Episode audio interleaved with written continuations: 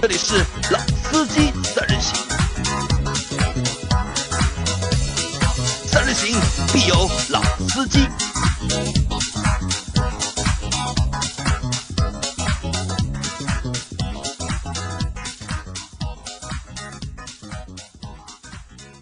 Hello，大家好，欢迎收听《老司机三人行》，我是杨磊。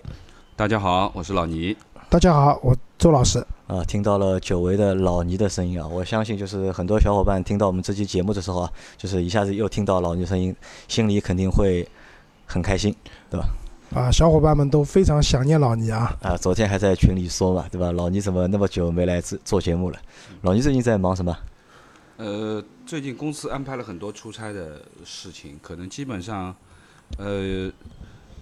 都是一周一周这样在，就一周一周的出差啊。好，那今天正好老倪有空，那陪我们来做两期节目。那我们在上周啊，我们推出了一档我们的就是沪语版的节目，叫《上海汽车人》。呃，我不知道就是大家听了我们那期节目之后感想如何？我看了一下那个浏览不是非常高，大概有将近不到两百的一个收听，当中有还有大十二三条的评论。那老倪那期节目你听了吗？呃，我作为观众，我也已经听过了。你也听过了，对吧？啊，好，那其实那期节目我们是为了推广上海话，我们做了一期就是关于上用上海话说车的节目。那期节目我们会，那个节目我会每周尽量去更新一次到两次。那等会儿等老倪现在等这期节目录好了，我们会拉着老倪也录一集好上海话的节目，也试一下啊，也试一下，对吧？还有就是周老师还和我们说一下去群我们群活动的事情。啊，是这样，我们那个杨磊啊，找了一个可以玩卡丁车的地方，电动电动卡丁车。然后除了开卡丁车的，那边应该还有像打桌球啊、桌游啊一些那个游乐项目。呃，我们初定于是六月二号，星期六。然后想邀请我们群里面可能在上海的或者上海周边的朋友们。然后过来，我们一起组织一次群的活动，大家一起在线下见个面，对吧？啊，一起开开卡丁车，飙一下速度，对吧？然后可以打打桌球。那到时候我们会尽量让我们之前的所有的主播都参加这次的群活动。啊，稍后我们会在我们的公众账号和我们的用户群里面，我们会把活动的相关的一些信息和报名的方式推送出来，大家就是有兴趣的来报名就可以了。啊，杨老师会请大家吃饭的啊！好，我请大家吃饭啊。那就是老倪来了嘛。老倪来的话呢，我们肯定要说一些就是知识类的，因为老倪给大家留下的一个比较多的印象是什么呢？老倪是一个知识比较丰富的老司机，对吧？没有吧？没有吧？没有，对吧？老倪又谦虚了。那我们今天会聊一聊就是和汽车的动力啊、速度有关的事情。是这样，因为老倪是一个我们这里面就是驾驶经验最丰富的一个老司机。那很多时候，其实老倪一辆车啊，老倪上去开个五分钟，对吧？老倪就能基本上我们讲就搭过脉了啊，把这辆车的特性就能够了解了，就能知道这个车到底怎么样了，对吧？那今天聊的这个话题是这样，就是我们讲一一台家用车啊，我们不讲那种什么性能车或者说那种跑车，对，我们就讲日常家用，不管是 SUV 也好，还是轿车也好，到底就动力到怎么一个程度，我们认为是基本上是够用了。而且还能给你带来一点点的那种驾驶乐趣，对吧？因为会谈这个话题呢，是因为前两天啊，就是群里面有人艾特我，就问我，就是问我冠道这个车怎么样。那其实呢，说句实话，周老师没有开过冠道，但是呢，因为之前我们陪朋友去那个看那个奥德赛和那个叫什么爱丽绅的时候呢，其实我们看过冠道和 URV，啊，第一感觉就那个车是非常大的，大，对吧？后排的那个座椅的空间。嗯，我可以用巨大来形容，有种坐沙发那个家庭影院的这种感觉啊。那么呢，但是我当时讲就是那么大的车，配个 1.5T 的发动机，我觉得有点怪。我原话是讲动力上呢够用，应该是肯定够用了。但是如果你想要有很好的动力呢，那可能这个是没有办法提供给你的。那么当时呢，就群里面小伙伴们就讨论嘛，就当然有人提出说，那既然周老师没有开过，对吧？你怎么能武断的讲这辆车动力够用？动力够用，或者说这个动力不好呢，或者怎么样？那回后来呢，就是说，所以这件事情呢，我们也激发了我啊，就想做一期今天这样的节目。那么，所以我们在讲动力之前啊，我们先讲两个，解释两个汽车的名词。那我认为这两个名词呢，也是代表了一辆车动力性能的好不好的一个。物理性的硬指标，然后基于冠道这辆车，虽然我没开过，那基于这两个硬指标的话，我们可以看就这辆车的动力到底是不是够用，还是说动力会会不会很充沛。那第一个名词呢，我们讲叫推重比，推送比。推重。啊，推重。推重比，啊。推重比，就是推重比呢，其实它最早源自的是航空的概念，就是讲飞机的。就我们就是讲我们国内的，就是产的那些飞机啊，可能发动机推重比没有国外好。那一一辆飞机，大家知道，飞机的分量很重嘛，对吧？到底多少吨我不是很清楚，但是肯定比我们车重很多了。同样，它的发动机可以带给它的那个功率也是非常大的。那么就会引入这样的概念，是说把它的质量，要把一个发动机的总的功率除以它的整体的一个质量，质量而这个质量是要包含了这辆飞机满载，就是坐满乘客以后，包括行李以后，一个总的质量，会得出一个，嗯、以每公斤到底可以获得，或者每吨到底可以获得多少的动力输出。那逐步逐步呢，这样的一个概念啊，就也被引入到汽车领域了。其实我们国内用的比较少，但是你看，我看国外的一些那个汽车的那个视频也好，包括一些那个评测也好，他们其实是很看重这个数据的。就是你光讲一台车的功率很大，其实是没有意义的，对吧？一定要是算上这辆车的它的车重，算上这辆车有加了乘客以后的一个分量，它每公斤可以得到多少的马力输出，才能去决定这辆车是不是一辆动力会比较好的车型。那么基于推重比这个概念，我们知道就是本田这台 1.5T 的发动机啊，那我们认为它确实是一台动力性能在同级别里面算是不错的。但是冠道这辆车差不多有一千七百公斤，就是我们讲的1.7吨，加上你坐上那个乘客乘客啊燃油那加上你的汽油、你的行李等等以后，这辆车的它的整整的装备质量可能要接近一点八到一点九吨。在这样的情况下，它获得的推重比其实不是特别好的。那所以在这里，周老师会讲这辆车的动力够用肯定是够用了，但是它的动力性能你要想有什么推背感啊之类的，那可能 2.0T 的冠道可能会更好一点。啊，这是一个。那么，所以大家在选车的时候啊，就是你不要光看一个就是厂家给你的一个最大功率，有些车的最大功率确实很大，但是因为它可能轻量化做得不好，或者说其他原因，导致这辆车的推重比其实数据并不理并不理想的话，那这辆车其实它的加速性能各方面不会有想象中那么好。好，我们再讲第二个概念，第二个概念就是轮上功率，就轮子上面的功率。大家知道，就是汽车和地面唯一接触的部件轮胎只有轮胎，对吧？轮胎是负责这辆车子驱动这辆车子往前的一个很重要的一个部件。那么什么叫轮上功率呢？我们打个比方讲，就是发动机输出的功率，我们叫它叫曲轴功率。那么你们在平时去四 S 店看车啊，在那个广告上面或者那个单页上面，你们看到了上面的最大功率是多少，最大扭矩是多少，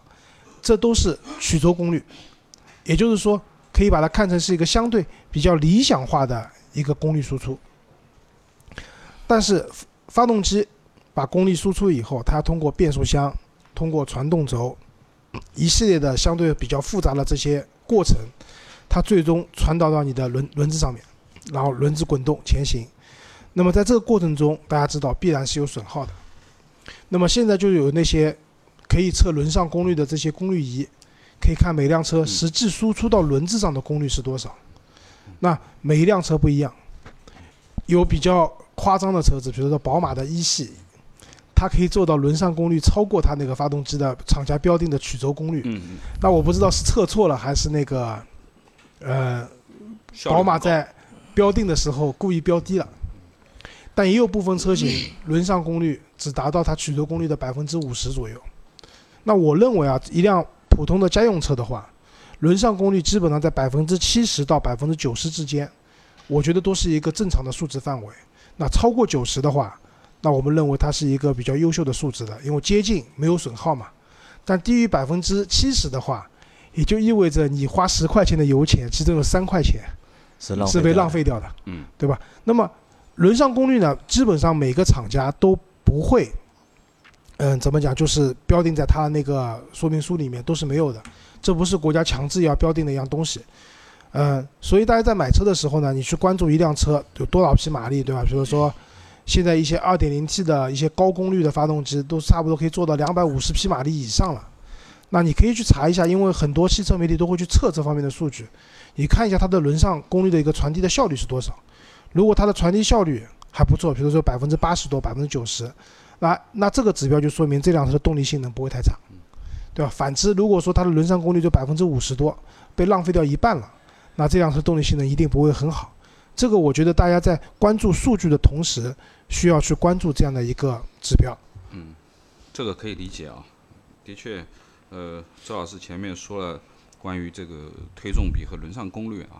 这个其实在自己的这个使用当中，其实是能感觉得到的啊。就是说，可能你感觉买了一个数据上面账面很好看的一一辆车，但你实际开起来以后，你感觉好像哎没有那么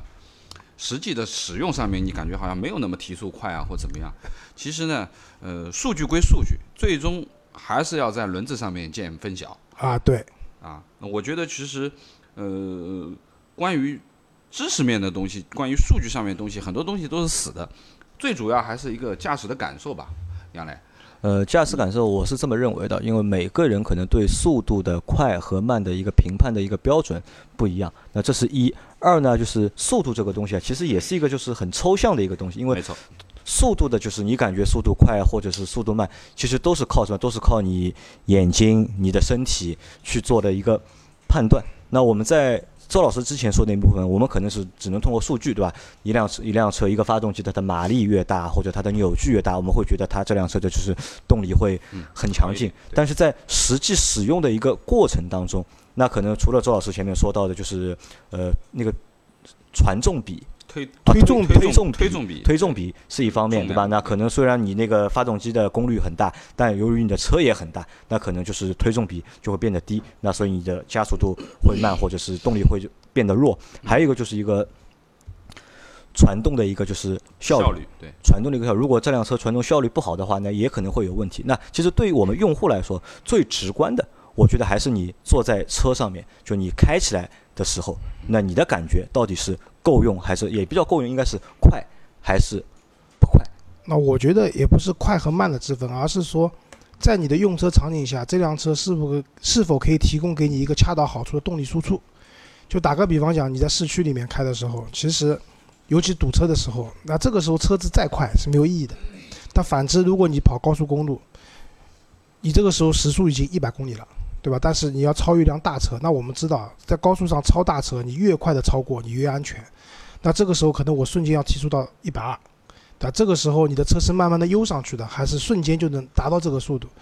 在不同的用车场景下面，其实提供给你的驾驶感受是不一样的。那讲到这里的话呢，我们继续往下，就是我们还是想讲一下变速箱和发动机。那首先我们讲变速箱，就是。现在大家知道，那我们基本上讲的是自动变速箱，对吧？手动的我们就不讨论了，只有老倪这样老司机可以不踩离合器换挡的，但我们是做不到的。现在也现在而且很少有车在提供手动的手动变速箱了。那我们讲自动变速箱，那我们讲的 AT 的变速箱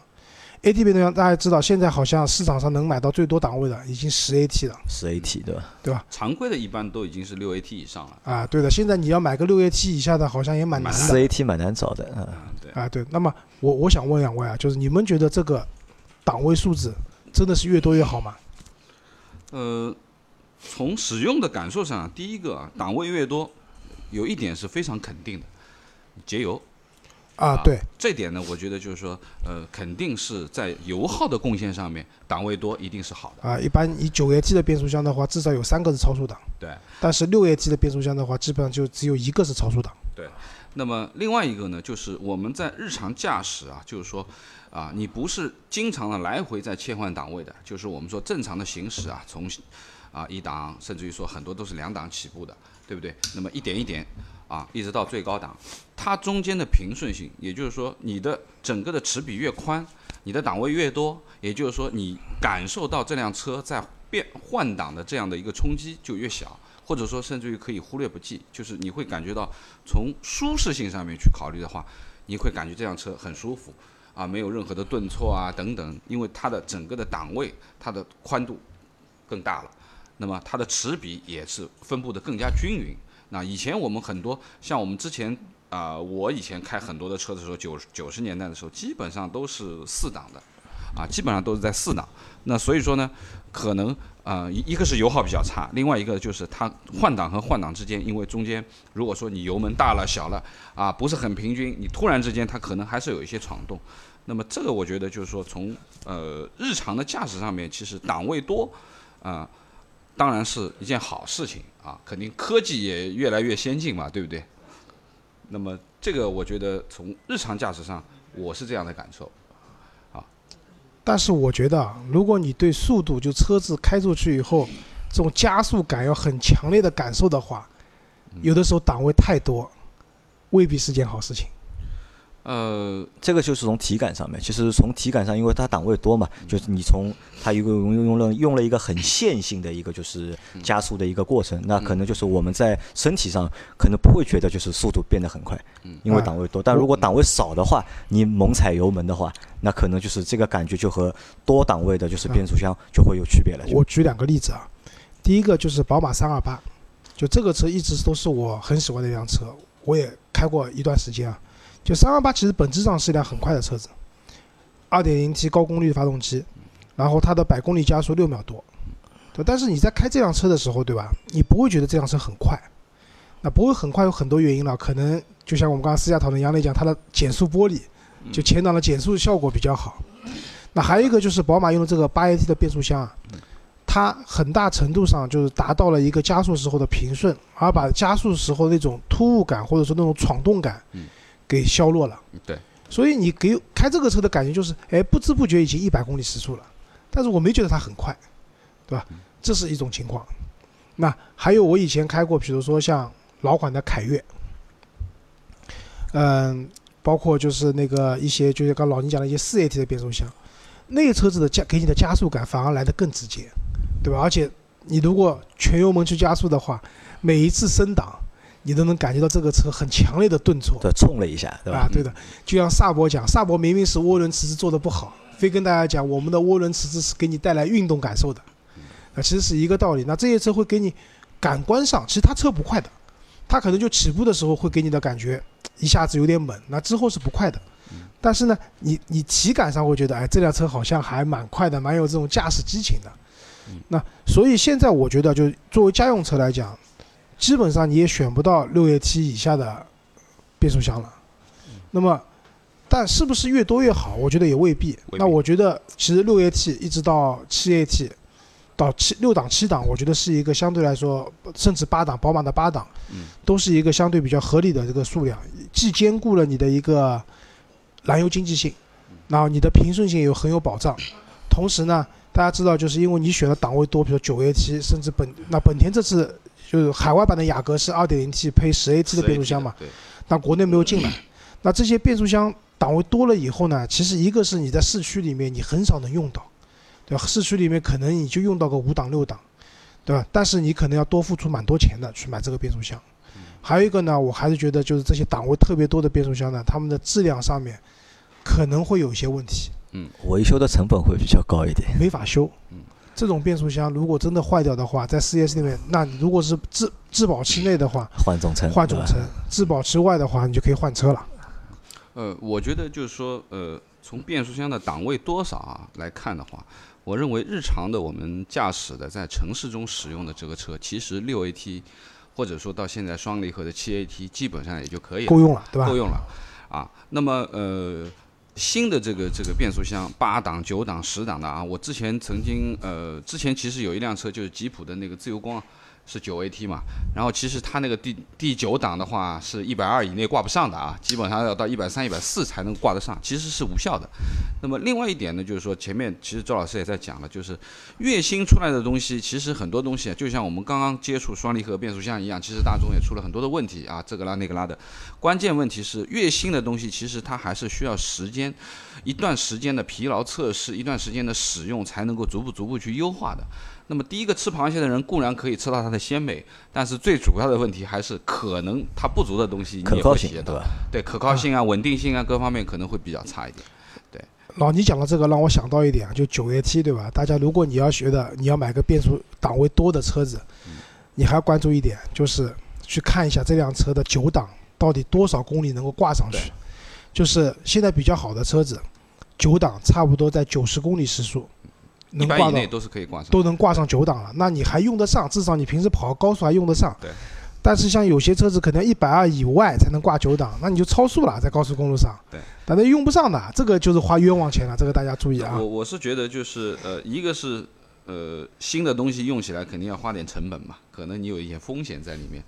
啊。当然也不是说老的现在就不好用，对不对？日常驾驶的话，城市路况的话，一般六六档七档就够用了。那么另外一点呢？呃，我觉得就是因为我们现在的听众其实覆盖了全国啊，有很多西南地区的，特别是山区的，比如说云南呐、成都、重庆啊这些，其实日常很多，当然城市里面都是平路啊，但是你一旦出去自驾啊，或者说你去有些地方像重庆，基本上都是山路的，啊，对那，其实多档位未必对于你这样的城市是有效的，而且你知道，就是我们正常情况，如果说你的档位比较宽泛的话啊，也就意味着你稍微有一点速度的变化，它马上就有跳档、增加档或者减档。其实它能够这个档位段所覆盖的这个时速和它的扭矩是很有限的，因为它要提升你的效率。但是如果说你是在一个山路的状态下面，一会儿要上坡，一会儿要下坡，那你的变速箱就不停的在换挡，就是一直在中间这个几个档位，因为它可能一个拐弯上坡了，它马上就动力不足了，它就开始要换挡，往下降降几个档。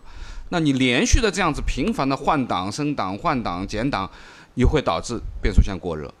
啊，这可能就也是会造成你变速箱更多会产生这种故障的这种可能性。这个是指路况你所在适应的城市的路况所决定的，啊，我觉得这个是也要考虑一下。老倪讲的这种情况，对吧？其实就是以前干式的 DSG 变速箱会烧掉、过热烧掉，就这种情况。对，好吧，那变速箱我们简单讨论到这里。那么接下来我们讲发动机。那发动机呢，我们讲两种进气形式，一种是自然吸气，一种是涡轮增压。嗯，就是首先讲自然吸气吧。那自然吸气这两年呢，倒是这种车型越来越少了，因为基本上都是往小排量走。那小排量你要获得更好的动力呢，基本上都要加个涡轮在上面。但是呢，现在还是会有一些自然吸气的车型给大家选择。基本上家用车的话，我认为从一点四左右，一点四升自然吸气到像我们老王的二点五的那个阿特兹对吧？二点五升，基本上在家用车的这个范畴里面基本上是这么一个范围了。那么，如果你喜欢自然吸气，它这种输出比较线性的这种驾驶感受的话呢，那我是建议你在买这辆车的时候呢，你还是要关注一下它的最大扭矩、最大功率所爆发出来的那个峰值的转速点在哪里。打个比方讲，我们认为一般超过四千转爆发最大扭矩和最大功率的车子呢，我们认为是偏高速的发动机、高转速的发动机。那反过来呢，就是比较偏低转速的。三千多，啊，三千多转，对吧？低于三千转应该是没有的，基本上，。对基本上自然吸气的发动机低于三千转输出最大扭矩的应该不太多。对那么，在这种情况下呢，你还是要考量自己的一个日常开车的这种环境。就打个比方讲，就是偏低转速的发动机的好处是，它在市区里面啊，你不用特别高的转速的情况下，你的车子就有一个比较好的动力输出了，市区开车会比较轻松。但是呢，到高速上以后，转速上去了以后，可能你的车子的中段再加速能力会没有那么强。那反过来，高转速发动机呢，市区里面开会累一点，因为它转速不够的话，它的扭矩输出是比较嗯漏的，对的比，较绵的。但是如果你把它的转速控制在三千甚至三千五百转以上以后呢，你会发现，哎，这辆车好像乐趣啊，判若两车了，没错，对吧？那这个就是大家在选自然发动自自然吸气发动机的时候要考虑的一个点，对吧？还有当然就是根据你的需求到底是排量，当然基本上你不同的级别的车型配给你的发动机的排量也是固定的。打个比方讲，你买一辆 A 级车，A 级车大概到二点零天花板了，，嗯，对吧？你买辆 B 级车，像老王那个我们刚刚讲阿特兹属于 B 级车嘛，对吧？二点五可以到二点五，但是大家知道这二点五是四缸的啊，嗯也随着锐志的停产，基本上再想买到二十多万买到一个 V 六发动机的车子，没有了。基本上是没有了，嗯对吧？那么讲完自然吸气以后呢，我们再来看涡轮增压。那因为涡轮增压这个技术啊是蛮牛的一件事情，我觉得什么道理？首先，它把你最大扭矩输出的这个转速点大大的降低了。嗯现在一台涡轮增压的车子做得好的，可能在一千两百转左右。就可以启动涡轮，就对呃，其实涡轮一直都是启动着的对，，就是这个时候是涡轮是全惯量的介入了，就是涡轮全力介入了，嗯，达到百分之一百的这样的一个扭矩输出。嗯，然后呢可以持续到差不多四千转左右，差的话可能到三千出头，三千五，对对吧？那么这个时候你要考虑的是说，你选这辆车的时候，它的最大扭矩输出的转速点是多少？因为我刚刚说做的好的是一千两百转，那做的差的可能要一千八百转，甚至两千转左右。呃，我是觉得就是因为呃涡轮增压发动机嘛，就像最老的这一代的，像原来呃大众的这种 1.8T 之类的哎，E 基本上第一代，对吧？啊，基本上第一代的这种涡轮增压的发动机，基本上它的发力点都是在一千八百转以上。啊，这是老的，现在很少了。现在的呢，呃，很多发动机，因为它呢，等于说在一千多转的时候，完全是处于一种无力的状态。当然，当它一千八百转的时候，你就会觉得好像被人家踹了一脚，突然之间就一下子一个一个推背感就来了，就是很突兀的一个介入。那么为了减少这种突兀的介入，其实现在在发这个这个涡轮的调教上面，就逐步逐步在往下。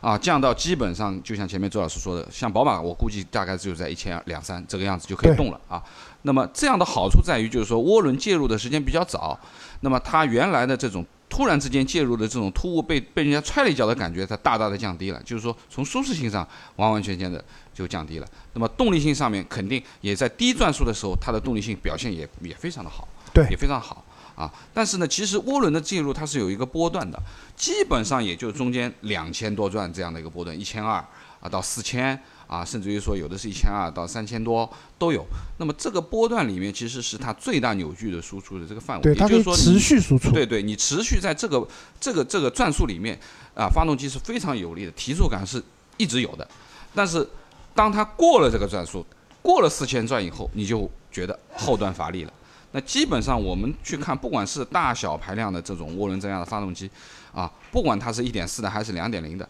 肯定这样讲，就是说在正常的提速下面，可以说在一百公里以一百公里以内的提速是没有任何的问题的，可以一次一气呵成。但是可能你超过了一百公里以后，你要再往上提速，啊，可能难度就就比较比较大了，特别是小排量的这个这个涡轮增压发动机，啊，为什么大排量的它可以？因为可能它它的它的这个扭矩时输出的时间可能会往后再多五百转，啊，你不要小看这五百转，可能这五百转就是一百到一百二这五百转里面，对不对？所以说呢，这一块的话，其实涡轮增压发动机的这个特性就是一个波段啊，从低的从一千两，高的可能从一千七啊，也有从一千六这样子发力的、都有，这个也要去看啊，就是说我们在选择这个这个涡轮增压发动机的时候，要去考虑一下。对这里呢，就是刚刚老倪讲的，就是我们在选的时候呢，同样的考量你用车的场景，市区开车多，你尽可能选择那些发力点早的车子。那这样的话，你就是在很低的转速的时候，你就可以有一个全力加速的这种能力了。嗯但是反过来，如果说你要去经常跑长途的，对吧？跑高速的，那但是呢，你排量也不想买的很大，因为排量大的话，功率大嘛。功率大的话，你在高速的时候，自然动力储备就强，这是没问题的。同等排量的情况下，你可能可以选择一些发力点稍微偏后一点的，但是它的扭矩输出平台到的转速点更高的地方，那在高速上面它的那种表现相对来说会更好一些，对吧？嗯，好，那么发动机的形式讲完以后呢，最后再讲一个就是关于一个发动机的一个调教的问题。其实调教呢，就是刚才我们也讲到了一个高转速发动机啊、低转速发动机等等，那只是不同风格的厂家对它发动机的一个输出的这种调教，其实有蛮大的区别的。对，那就我的印象来讲，比如说美系车，对？美系车给你的感觉就第一下猛，猛完以后就结束了。呃，我的感觉就像凯迪拉克这样的调教，基本上凯迪拉克都是两点零起的，对不对？两点零起的。那么当不管它低功率还是高功率，但是可以看得到它的这个发动机的功率都普遍高于欧系的发动机和日系的调教发动机。对，你看到的这个功率数也好，它的扭矩输出也好，也是非常之巨大的，啊，提速性很好，啊，但是呢，就是说呢，呃，我们这样讲吧，就是说以我的个人的判断来说，就是你压榨发动机的越厉害，就是说你把它的潜能压得越多，其实对于整个发动机的寿命是有一定的损伤的，啊，特别是我们说的，就是说你的功率调得太高的话啊，特别就像我们说的，很多人买了一辆普通的呃车回来，然后回去改啊，加涡轮什么去改，但是其实你一改了以后，其实你的这个发动机的寿命就大大的降低了啊。应该说，呃，正常的这个出厂的这个调教其实是均衡了你的使用和你的正常的这个车的一个寿命的一个一个调教不是过高的就是好啊。那我倒是觉得呢，就是我们不讲品牌，就讲美系车，对吧？其实你说发动机它压榨的很厉害呢，我觉得也未必。但是呢，有一点啊，就是那些车四百牛米的扭矩，百公里加速跑不进八秒，呃，这可以很充很充分的说明一件事情啊，就是他们的轮上功率到底有多少，对吧？呃这个我倒是觉得，就是可能新一代的美系车，就是现在啊，因为我们知道老美系基本上一直停留在六 AT，基本上是这样子啊。那么现在其实已经有新的了，凯迪拉克什么都已经开始逐步更换新的变速箱了。就我一直认为，就是通用的这个系列，就美系的这些发动机其实都很皮实的，蛮厉害的，功率也很大，也很牛。但是其实它的传动效率呢，说实话是真跟不上德系的啊。我们几年前我们就已经是双离合七速八速了，宝马都是八速，奥迪也是七速八速，但是基本上凯迪拉克啊或者美系的基本上都还是停留在六 AT。但是好处也有嘛，就是很稳定啊，这六 AT 一点问题都没有，也没有更更多的这种这种情况发生。但是就像周老师讲的，这个效率可能稍微低了一点啊。啊，对。然后再讲就是美系，对吧？我们再讲一个，比如说德系和日系。哎，你杨磊，你觉得德系是偏向于高转速的设定，还是日系偏向于高转速的设定？我觉得德系是偏向于高转速的，是其实不是的，反过来的，嗯，对的，德系我们现在看到的那些，就从大众 1.8T 开始，其实这些车都是比较偏向低转速的设定，让你在城市里面用车感觉动力很好。嗯。反而日系啊，就是日系，我讲的是以本田为例，他们的发动机基本上都是高转速的发动机铃木也是高转速发动机，啊对的都是。超级维特拉，但那个车开起来蛮有意思的。就是你可以这样讲吧，你大油门去玩这辆车的时候，你会感觉到，哎，游刃有余，动力性各方面都操控都很好。但是你小油门的时候，你就觉得，哎呀，完蛋了，这个车。对对，但是呢，因为现在都是涡轮的时代了嘛，涡轮这个车子说句实话，肯定是偏向于低转速的标定的，因为就是为了让你在市区里面那前六十公里到八十公里的加速会觉得很爽足爽，够顺畅，足够顺畅，足够快。那所以呢，就大家这里选车的时候呢，就大家跟大家讲，还是兼顾我们刚才讲的一个转速的点、转速的空间、平台输出的平台区域等等，去综合考量。在同等排量下，其实不同的车子、不同的发动机，还是会有一些不同的特性的。提前做好功课，然后去四 S 店试驾的时候，我觉得才会比较有的放矢，有的放矢，对吧？对，好的确是。呃，我自己的感觉就是说，日系的一些小的家用车，基本原来自吸一点六这样子的，提速啊各方面，不会小尼桑啊或者骐达这样，其实提速都蛮快的，啊，一点都不弱的感觉上面，啊，倒反而是可能德系的有些车提速上面倒不如它，可能是也有可能是因为车重的关系吧，就可能相对来说有些德系的车是啊自重是的确要比日系的要重一点的。啊，对推重比，这个是推重比的关但系同样发动机下面，你会觉得可能日系的车更轻盈一点，感觉上面更啊轻盈一点。这也为什么 GK 五神车对吧？就是我一直想，我要是拍到牌照的话，我去买辆1.5手动挡的飞度，对吧？这个开起来，这个车因为轻嘛，嗯推重比数据还过得去的嘛，这个车开起来应该蛮有乐趣的，好吧？其实呃，要说回来啊，今天既然讲这个这个关于动力这一块的东西，其实动力呢是车子本身自己的，关键呢还是驾车的人啊。很多人说的只有肉人没有肉车，当然也是这个讲法，但是真的是要看实际的使用情况和环境。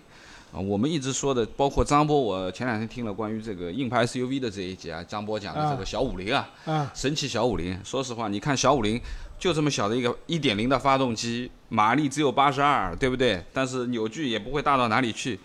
哎，但是人家在山路上跑起来就是很轻盈啊，敢开，敢开。第一个敢开，他是当地人，他对于这条路太熟悉了，哪里拐弯哪里怎么样，你太熟悉了，可以很放肆的去开。另外一个就是说敢踩油门，对不对？这很很重要的一件事情。啊那老倪这个话呢，我同意一半啊，只有漏车没有漏人，我同意一半。确实的，你油门踩得深，你的动力肯定大。但是我们今天讨论的是家用车，你肯定要考虑油耗这件问题的，对吧？你不可能，因为很多人买车的时候，你可能会考量说这辆车零到一百公里加速多少，对吧？有的人觉得说我要买一辆能进六秒的车子，可是问题是，你日常开车你很少会有机会把油门踩到底去加速的。因为这种时候，第一个油耗会很高，对吧？第二个，其实这样开车的话，其实对你车的一些部件的损耗反而会加大，对吧？大家也可能不太舍得这样去开车，嗯，对吧？所以我觉得车子用力踩肯定没错，但是还有一个话说回来，就打个比方讲，我举举个极端的例子，我拿十年前的一台发动机的车子，跟你现在的一台同排量的车子去比，你再怎么踩你也踩不过它，对的，因为这个动力科技在进步了，对吧没？错，是那最后呢，我想跟大家就是讨论一下，就是关于我们买台家用车啊，嗯，给多少个结论吧。多少排量哎对，合适？杨磊，你先说吧。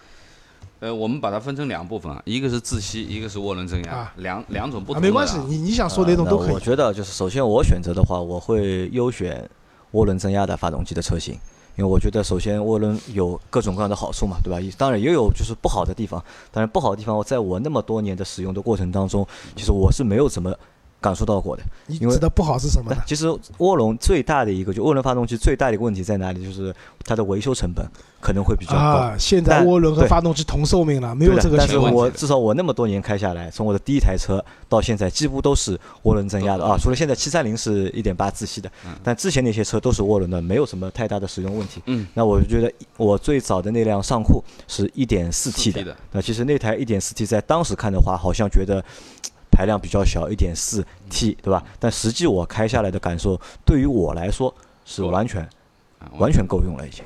那所以对家用用车的话，我不建议就是买超过两点零的，就你可以选一点四 T 的也好，一点五 T 的也好，哪怕就是一点二 T 的，我觉得都够用。对家用来说，就两点零 T 的话，意义就不是太大。嗯，我觉得是这样，你说的对的，我同意的。但是有一种情况，我还建议大家买二点零 T 的车子，什么？你买七人座的 SUV，或者说七人座的 MPV。为什么？因为买这个车满载的概率会比较高。